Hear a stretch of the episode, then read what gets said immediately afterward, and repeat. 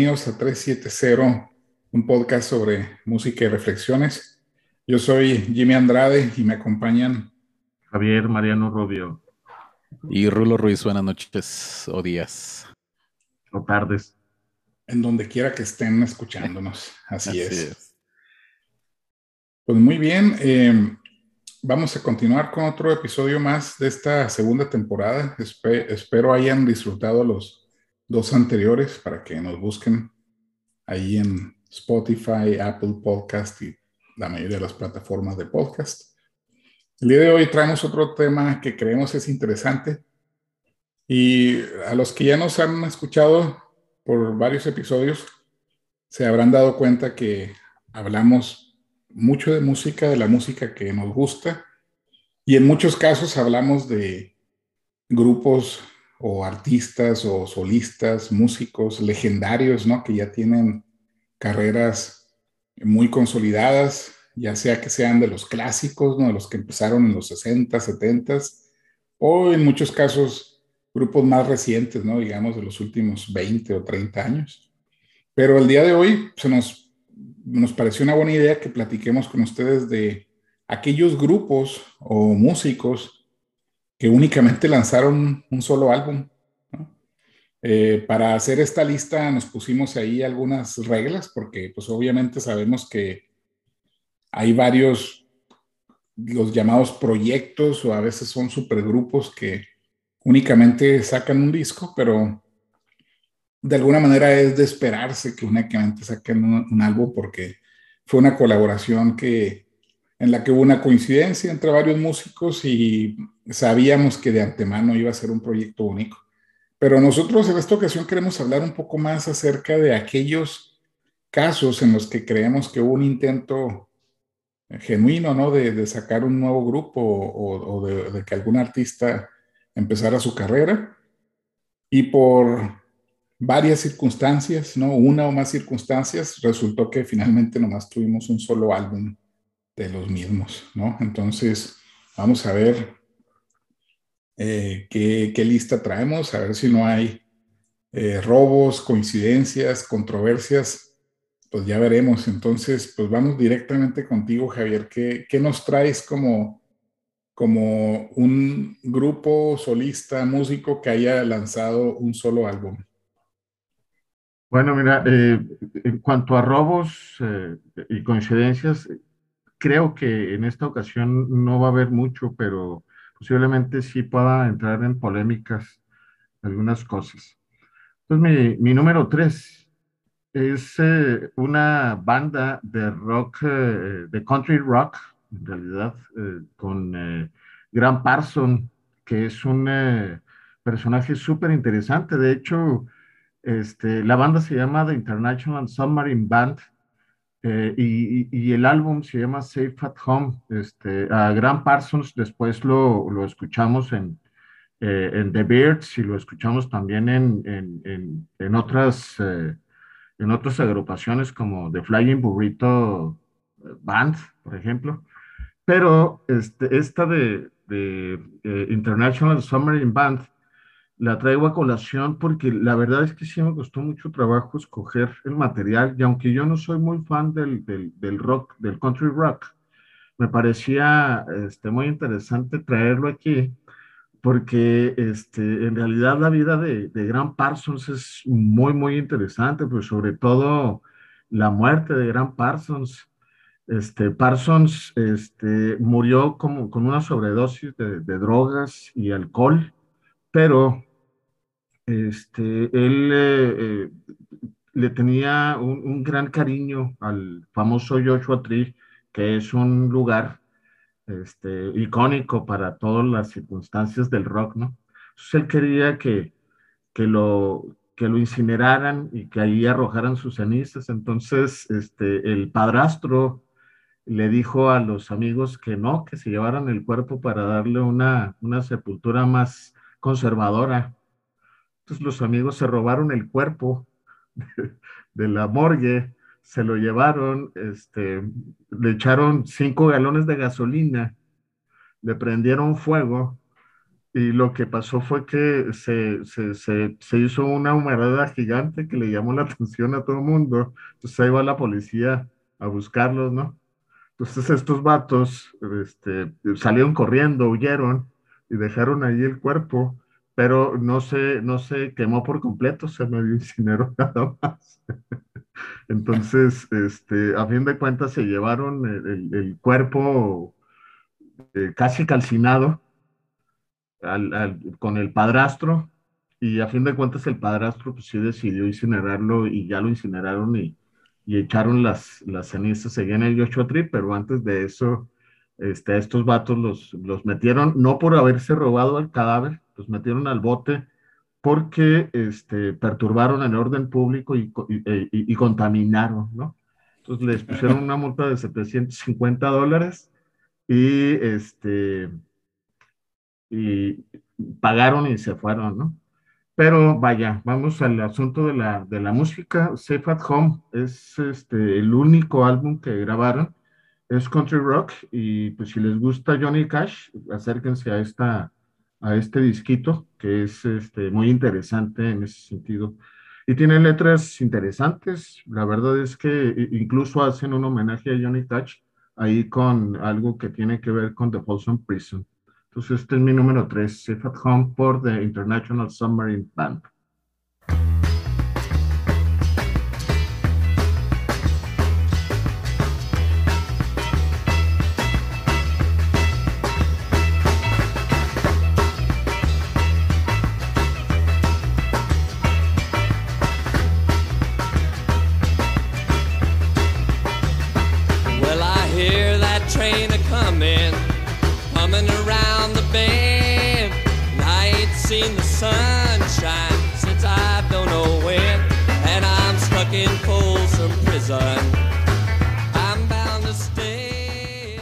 Este, y yo voy a traer a colación una banda que no necesariamente soy fan de ellos, pero creo que eh, es de, estas.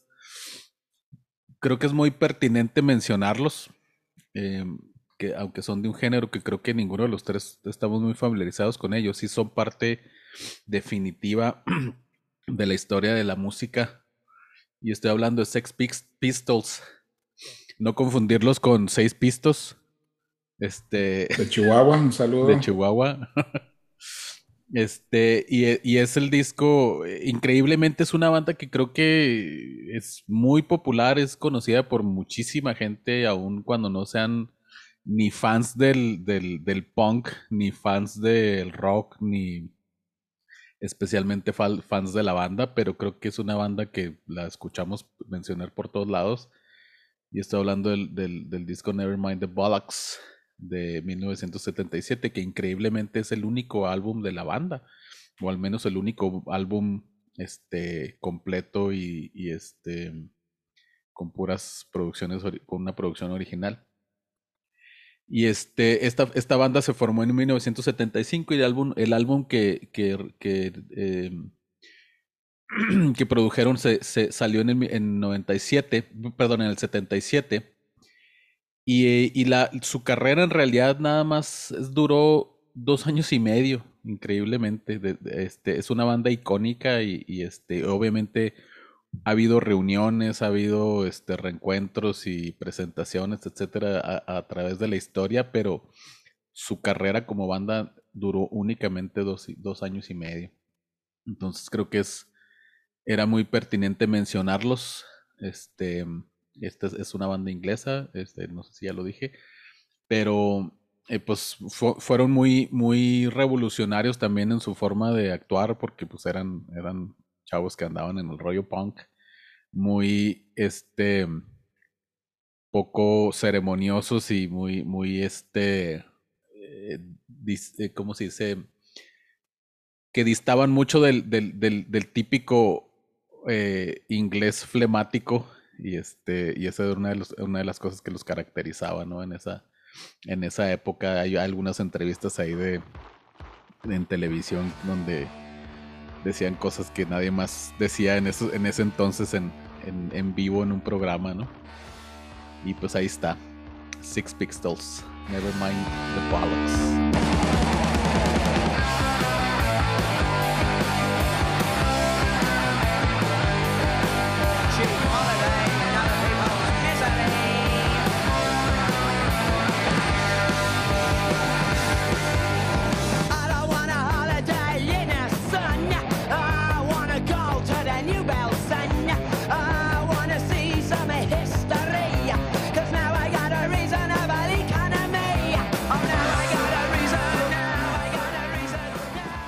Muy bien, pues buena, buena selección. Yo voy a pasar a mi número 3 y quiero hablar del álbum Grace de 1994 de Jeff Buckley, que fue un músico y compositor originario de California.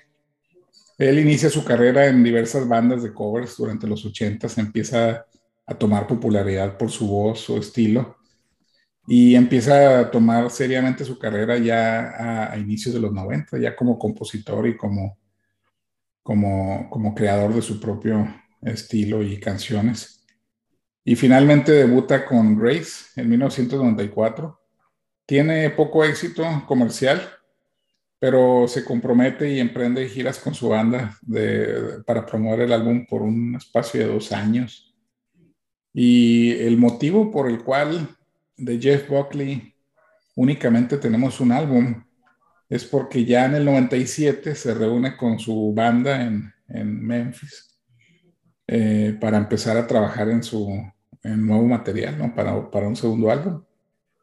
Y ahí cerca del área donde estaban está un río en Tennessee que se llama el río Wolf y decide meterse a nadar con, con todo y ropa, ¿no? O con, con la ropa con la que iba vestido y pues fallece eh, trágicamente, ¿no? Este, ahogado. Al parecer había un bote de esos, este, que les llaman tugboat, ¿no? Esos botes, este, eh, remolque, que, que, pasó muy cerca de él y terminó, este, hundiéndolo en el agua y, no pudieron hacer nada por rescatarlo. Entonces muere trágicamente a la edad de solo 30 años.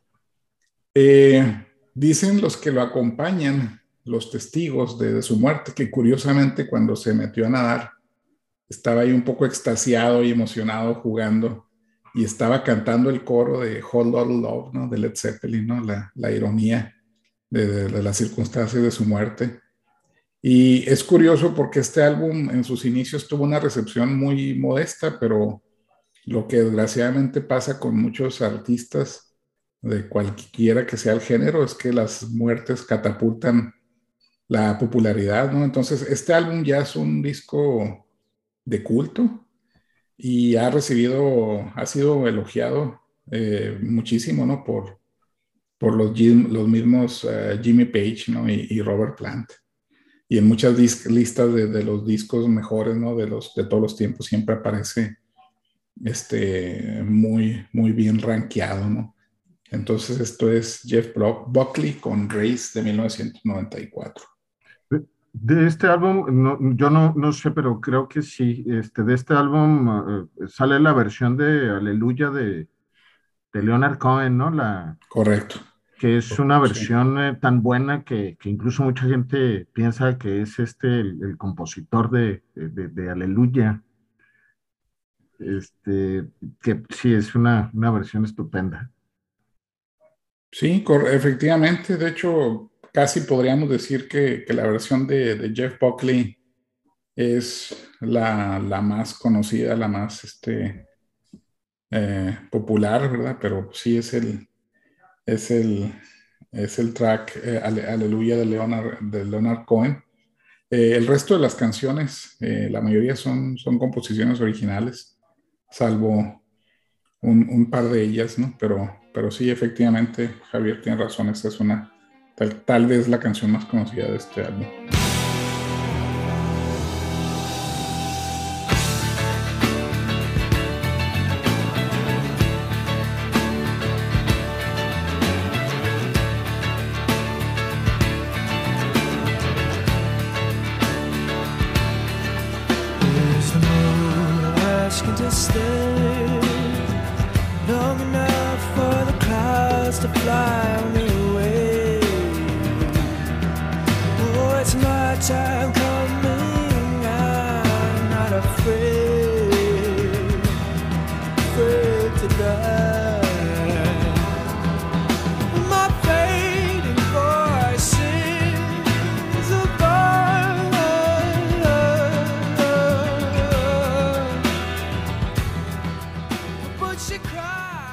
Entonces, pues volvemos contigo, Javier, a tu segunda selección.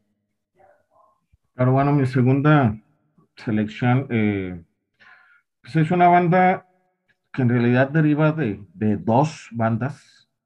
Eh, y pues me refiero a Blind Faith, que es eh, esta banda que se genera a partir de, la terminación de, Cream con eh, Ginger Baker y Eric Clapton, que este, pues terminan, bueno, eh, pues, generalmente Ginger Baker termina bronqueado ahí con, con Jack Bruce del bajo, y, este, y Stevie,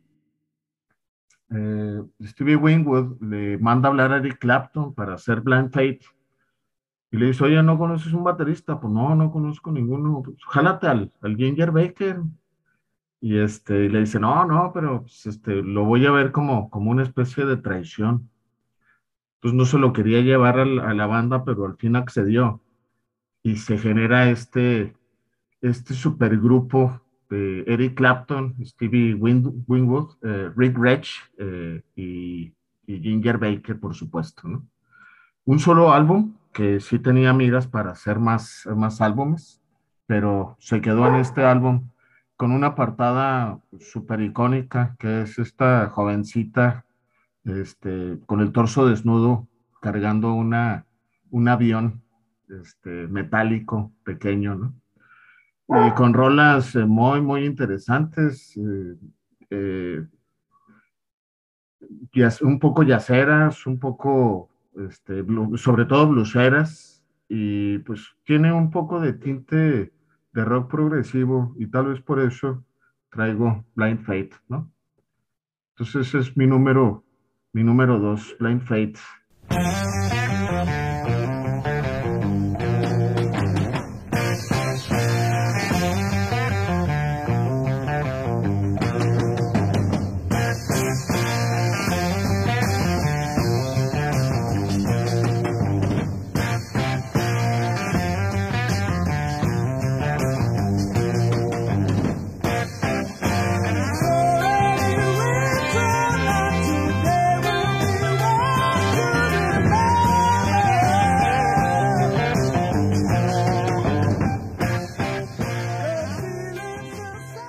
Muy bien, pues seguimos contigo, Rulo, tu segunda eh, contribución. Pues este, yo también digo, pensando en, en, la, en las en los lineamientos que, que, definimos para estas bandas, pues sí había, había varias que, que, se me venían a la mente, pues decía, bueno, pues es que califica un poquito más como proyecto, esta sí, esta no. Pero esta se quedó de alguna manera bueno, tengo, tengo unos finalistas aquí, pero voy a optar por una que sí creo que sí califica mejor para, para un, em, un single álbum. Y, estoy hablando de GeForce, que es una banda que creó este Gary Moore en, en, el 80. Eh, después de haber andado de, de, gira con Tin Lizzy, este, em, se, se, se, salió de la banda y se, y se fue a, a, Los Ángeles, este, esperando empezar precisamente una carrera ya este, por su cuenta. Em, y, y, hubo una oportunidad para él para, para salir de gira con, con Van Halen.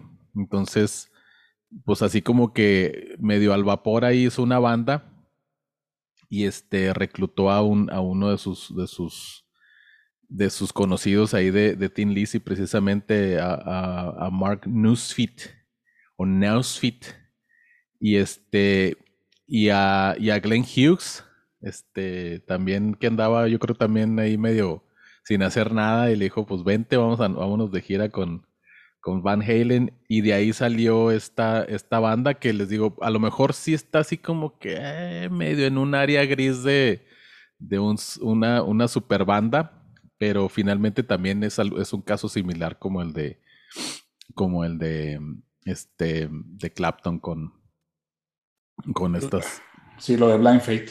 con lo de Blind Fate. Entonces este pues bueno también sacaron solamente ese álbum y y pues anduvieron ahí de gira con, con Van Halen pero pues no salió no salió un poquito más de eso eh, después de que, de que sacaron el álbum, se, se, se desbandó este GeForce y Moore se, se unió a, a, Greg Lake y este, se hicieron ahí también otra, otra, otra colaboración que, este, que luego se convirtió ahí en un, un este, el, el, disco de, de Greg Lake, este. Exacto, pero eso sí fue un proyecto nada más, ¿no? Sí, exacto, exacto, ese sí, ese sí califica muy claramente como un proyecto. Sí, muy interesante yo, yo creo que GeForce sí es una banda de un solo álbum, eh, porque creo yo que es un intento, o sea, era la búsqueda de, Gary Moore para, para empezar a, a, figurar en su carrera. Obviamente con, con Tim Lizzy tuvo, tuvo un éxito ahí este, importante y, obviamente la, la, la, amistad que tuvo con Phil Lynott eh, pues estuvo ahí, lo marcó no siempre su carrera, siempre relacionado con Tim Lizzy, pero ya en su propio interés de, de él hacer su, su, propia música, yo creo que G-Force sí fue un intento de, de, esto y desgraciadamente pues no pasó más allá de este primer álbum, pero finalmente pues el éxito de Gary Moore realmente ya vino en todos estos álbumes, grandes álbumes de solista, ¿no? Que nos de solista. Sí.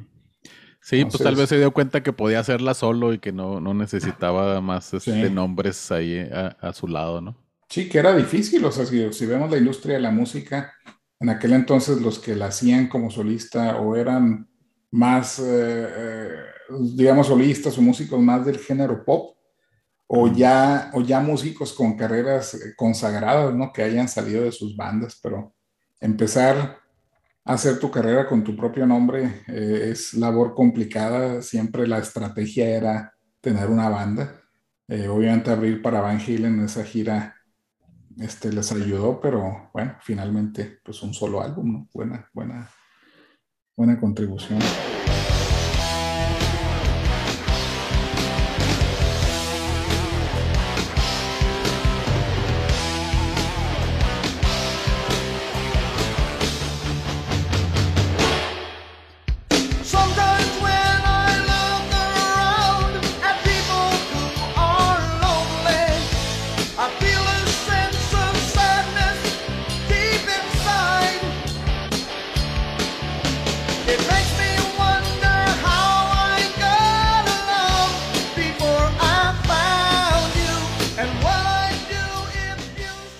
A mi segunda selección y yo voy a hablar de una de las bandas que, más me ha emocionado en los últimos 10 años y pues desgraciadamente también un, grupo de un solo álbum y me estoy refiriendo al grupo Sound of Contact eh, que únicamente lanzó un álbum, el álbum Dimension Out o Dimensionauta, por así decirlo, del 2013 vaya, justo apenas hace ocho años.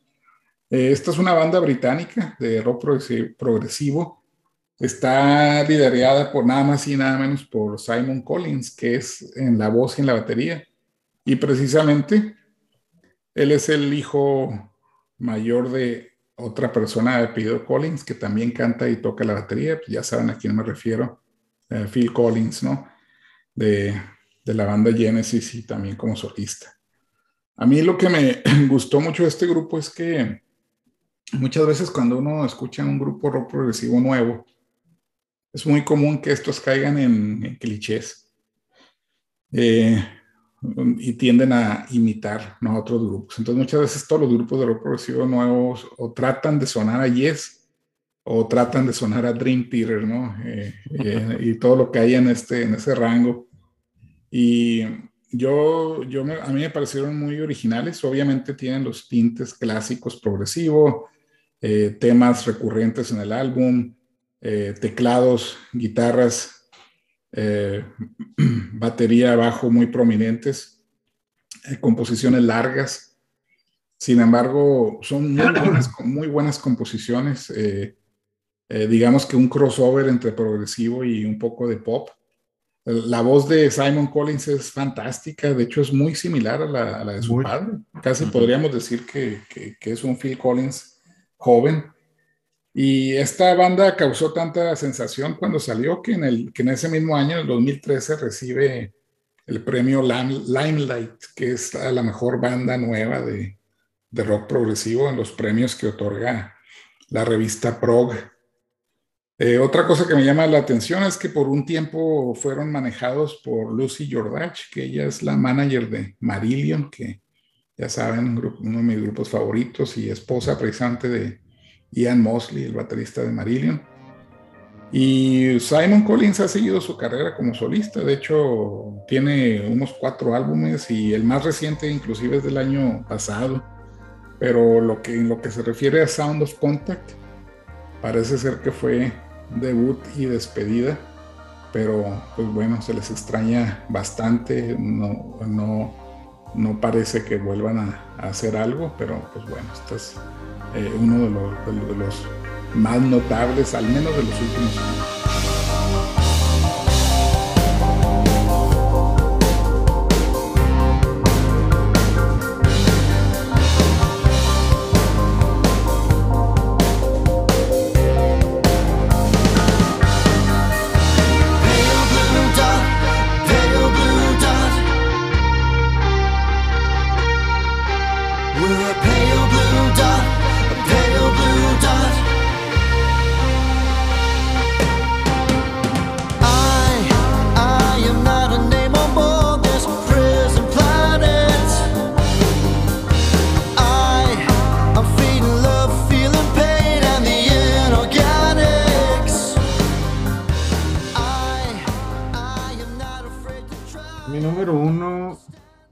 Desata toda la polémica que, se puede generar.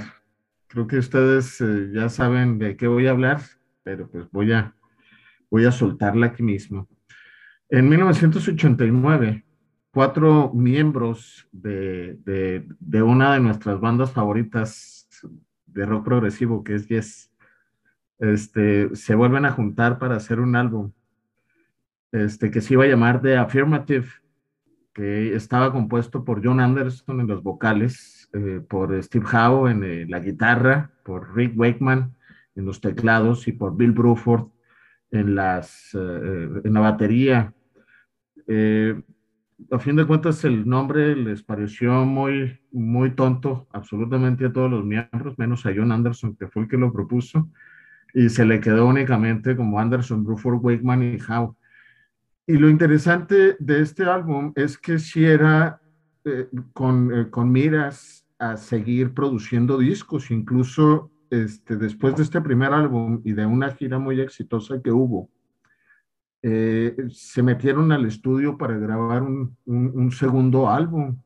Pero John Anderson este, llegó este, a media mañana con la noticia de que ya se había contentado con Chris Squire, el, el bajista de Yes, y que se iban a juntar todos. para que posteriormente sacaran un álbum rarísimo que se llama Yes Union, que son eh, este, nada más y nada menos que, que ocho integrantes, únicamente Chris Squire y John Anderson no repetían eh, eh, sus instrumentos, pero todos los demás este, estaban Bruford y Alan White conviviendo ahí, Steve Howe y Trevor Rabin y Rick Wakeman y Geoff Downsend en, en, en, la banda, entonces eran ocho miembros. Pero a Tony Kay era Tony Kay, no Jeff Downs, Tony Kay. Y, pero fue un chile con queso. Entonces la mitad del álbum era de, de, de, la banda de Yes con Chris Squire y la otra mitad era de Anderson, Bruford, Wakeman y Howe.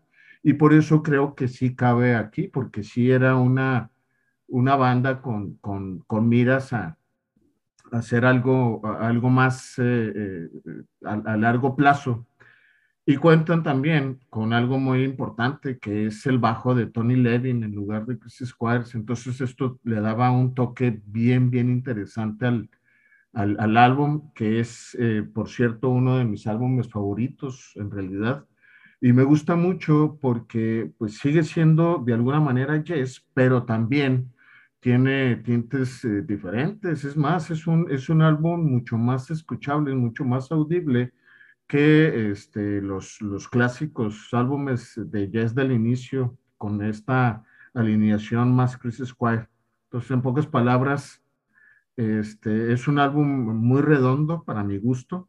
Es un álbum este, suave de escuchar, muy audible en, en todos los sentidos, muy aterrizado.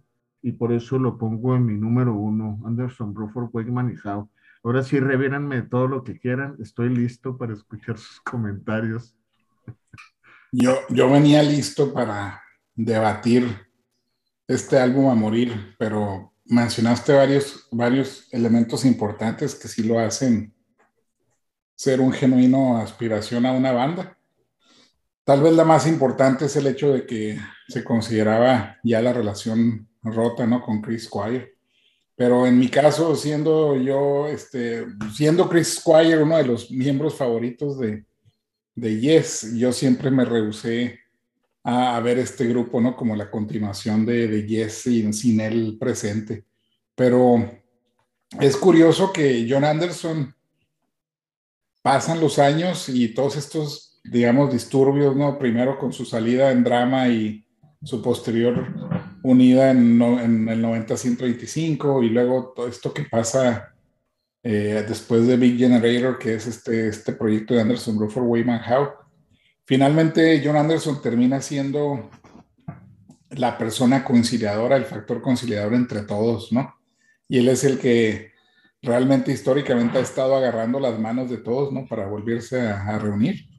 Y pues este es un álbum que es prácticamente Jesse y Chris Squire, la alineación clásica, ¿no? De, de, Fragile, quizá la, la, alineación más, más potente, más reconocida, y que fue el preámbulo para ese grandioso experimento que sabíamos que no iba a durar mucho, que era, que era el, el Yes de, de Union. Eh, esa gira de Union trajo varias cosas interesantes, eh, entre ellas el hecho de que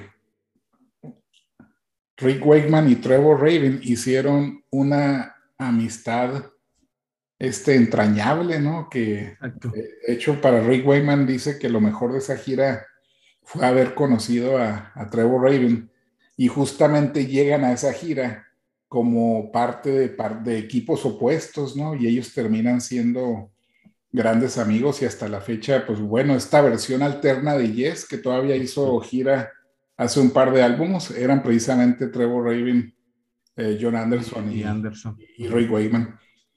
Entonces, y sí es un disco fantástico porque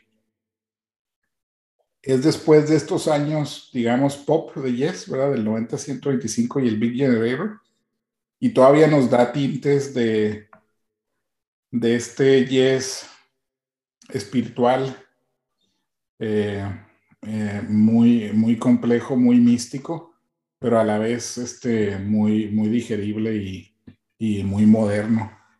Eh, lo que mencionaste muy atinado de, de Tony Levin, pues fantástico bajista, ¿no? De, por años tocando con Peter Gabriel y con King Crimson. Y aquí hay algo, una trivia interesante con este, con, con, todo lo que le sucedió. Resulta que hay un, hay un concierto en vivo que fue, que fue grabado este, como, como video.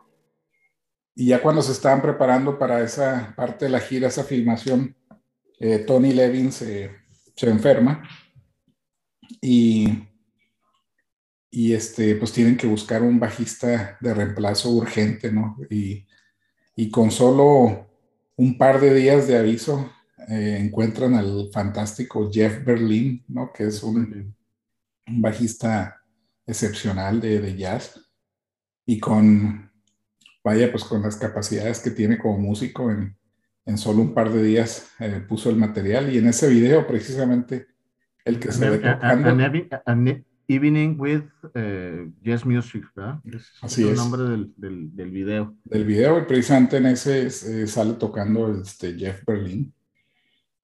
Pero sí, pues muy buena selección y, y, muy merecida de ser el número uno. Podríamos debatir que puede tener ahí un asterisco, ¿verdad? Pero, pero bueno. Claro, este puede tener el asterisco, sí. este, pero aún así me atreví a traerlo precisamente por todas estas características que estábamos mencionando, ¿no? Y sabes una cosa, saben que yo creo que le debemos a, a, Yes una mención porque eh, deliberadamente los dejamos fuera en el programa de los álbumes de rock progresivo, entonces de alguna manera estamos aquí compensando eh, un poco, aunque sea de una manera controversial, ¿no? Sí, y de hecho, pues sí, es una disculpa a los fans de Yes porque no, porque no lo, no lo pusimos en el, en, el, en el, programa pasado, pero yo sí, la verdad es que no lo puse porque yo pensé que, que, tú lo ibas a, a, poner en algún momento, Jimmy. Sí, a lo mejor ese fastidio que mencionamos lo traíamos los dos, pero bueno, ya, ya se pasará. De hecho, ahorita con Anderson, Buffer, Wayman, Howe, este es un buen pretexto para volverlos a escuchar. Así es. De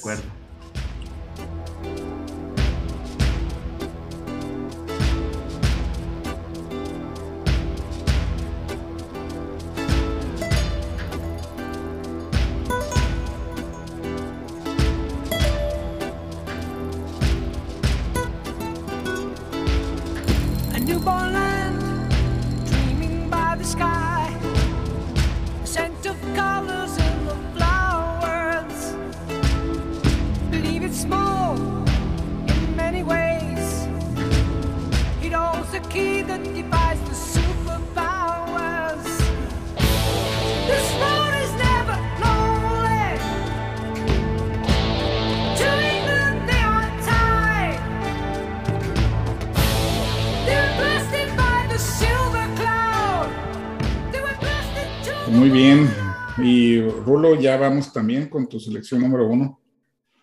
Bueno, para mi, mi selección número uno tenía que dejar em, eh, a uno de, de, mis vocalistas favoritos de la historia de, o en mi historia de la música. Y, y me refiero a, alguien que, que, tal vez no es, no es un vocalista muy popular ni, ni muy reconocido. Y estoy hablando de Jolene Turner. Este, que, pues como algunos de ustedes saben, este fue vocalista de Rainbow, fue, tuvo alguna participación ahí también con, con Deep Purple y un, si no me equivoco, un par de producciones con Ingui Malmsteen, que realmente son los únicos dos discos que a mí realmente me gustan de, de Ingui los que son con John Lee Turner. Y, formó una banda que, sacó material en en marzo del, del 2014 y más o menos contemporáneos de, de Sound of Contact. Y esta banda, pues obviamente es, es, no obviamente, pero sí es una de las, de, las muchas bandas que, han, que han, se han formado con músicos de alto calibre, em, que, que, que, son producciones o son bandas que se, se, formaron ya sea por recomendación directa o sugerencia directa de, de Serafino Perugino, el, presidente de, Frontier Records, que es esta, esta, esta em, casa disquera italiana que ha reclutado montones de, músicos de, esas generaciones de los, de los 70 sobre todo, 70s y 80s, y que esta banda de, de Jolene Turner que se llama este, Rated X, pues está compuesta precisamente por, por Jolene Turner y está compuesta por alguien que, también lo ha acompañado en algunos otros proyectos, que es Carmina Peace, y en el bajo Tony Franklin y el guitarrista este Carl Cochran, que también ya había tenido algunas participaciones con Jolene Turner. Y pues a mí me, gustó mucho, desde que vi el nombre de Jolene Turner en, en, las filas de Frontier Records, dije, a ver qué van a hacer con estos, con estos vatos. Y eh, eh, como, como era de esperarse, tienen un sonido muy clásico de, de, hard rock, eh, con algunos tintes precisamente que, que nos pueden recordar a, a, Deep Purple o a Rainbow, pero también con un sonido modernizado, este Creo que fue una, una, producción bastante buena, sin embargo, pues no, no ha figurado mucho en, en, todo este tiempo desde que se, desde que se, desde que salió el álbum, pero pues es, es de, esos, de esos discos que a mí sí me gusta escuchar, que, que, me recuerdan, que les digo, tienen, tienen sonidos clásicos, como puede ser también otra banda que, que me, me, encantó a mí, también su disco que, que fue Waiting for Monday, que luego hablaremos de ellos, que tienen un sonido así muy entre rainbow, sticks, este, algunas cosas así. Y mm, pues también son, son indudables los, las influencias que, que tienen todos estos músicos en el sonido que le dan a la banda